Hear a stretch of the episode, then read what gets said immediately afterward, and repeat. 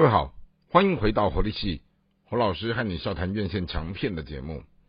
今天和大家聊的这部作品是在二零二三年的光辉十月上映的一个非常受欢迎的日本动画电影。哦，它是由日本动画大师宫崎骏监制完成的一部呃气势磅礴，但是寓意非常浓厚的故事，叫做《苍鹭与少年》。简单讲，这部戏它就是在描述一个丧母的男孩，他在战争过后和他的父亲，哦，就是搬家，然后与他的亲阿姨，也就是他后来的继母同住。然后在那个同住的过程当中，房子的后面有一个古堡，而这个古堡里面有着一些就是禁忌的传说。然后呢？这个男孩他因为无法适应新的生活环境跟新的校园，哦，然后最后呢，他就和同学之间的这种打闹霸凌当中，哦，他就自己拿石头打了自己的头，好，然后留下了一个伤口，就在家里休养。然后后来是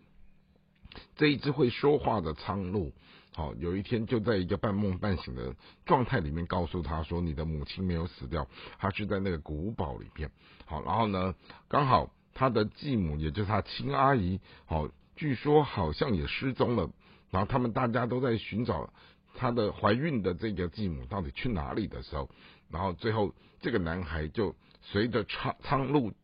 进到了这个古堡的世界里面去。然后才发现，他说：“哦，原来这个古堡是当年他的母亲跟他的阿姨的舅公，也就是这个男孩的曾舅公，哦，他们整个一手建立起来的一个房子。而这个房子，它象征的像是一个阴间的世界。好，那进入到阴间的世界里面去的时候，你就发现到说。”许多的时空就重新在打乱，甚至于原本在真实世界里面有七个像是守护神的老婆婆哈这样的一个侍从，其中有一个雾子婆婆，好她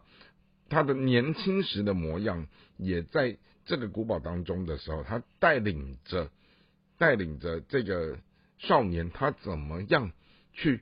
探索这样的一个下世界，然后并且经历了很多的磨难，哦，经历了很多的考验，最后他和他的母亲相见，那他也和他的继母最后回到了真实世界的和好，然后呢，他也重新走出这个古堡之后，为他自己找到了一个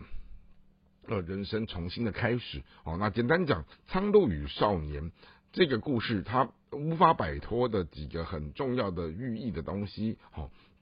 首先就是宫崎骏他的故事永远都会有战争，以及宫崎骏他的故事当中总会在处理到一些关于亲情的这种离散的问题，好，那这个都有点像是他自己的生命故事里面的半自传的乡愁，好，或者是他自己生命当中他想要把一些。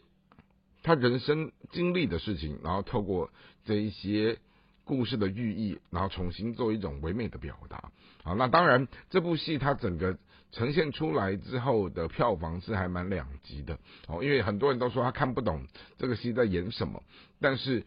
光看那个所谓的唯美的画面，或者是这些好听的什么配乐啊、哈歌曲啊，结合着这样动人的动画，好，就表层上来讲，哈。他的东西是华丽的，可是回到故事的深层里面，永远在看宫崎骏的故事当中，都会有一层又一层，必须层层剥开来才能够理解的那个深层的寓意啊！这也就是他的戏迷们，好，大家又爱，可能又也不能讲又怕，就是说又爱又必须在看他的戏之前要做一些功课，才能够理解。影片的故事寓意，它想要象征的到底是什么东西？因此，《苍鹭与少年》严格来讲，在宫崎骏这样的一个监制的品牌之下，它的票房不会差啊！它也真的就是有相当多的粉丝哈支持的这个作品啊。当然，你如果说担心自己看不懂这个充满故事寓意、层层包装的东西的话，你建议就是进戏院之前稍微先做一点点功课，你才能够在漫长的这样的一个戏剧的故事当中，不会显得如坐针毡，显得无聊。好，那因此今天的节目和大家介绍到这边，希望今天的介绍大家会喜欢，我们下次再会。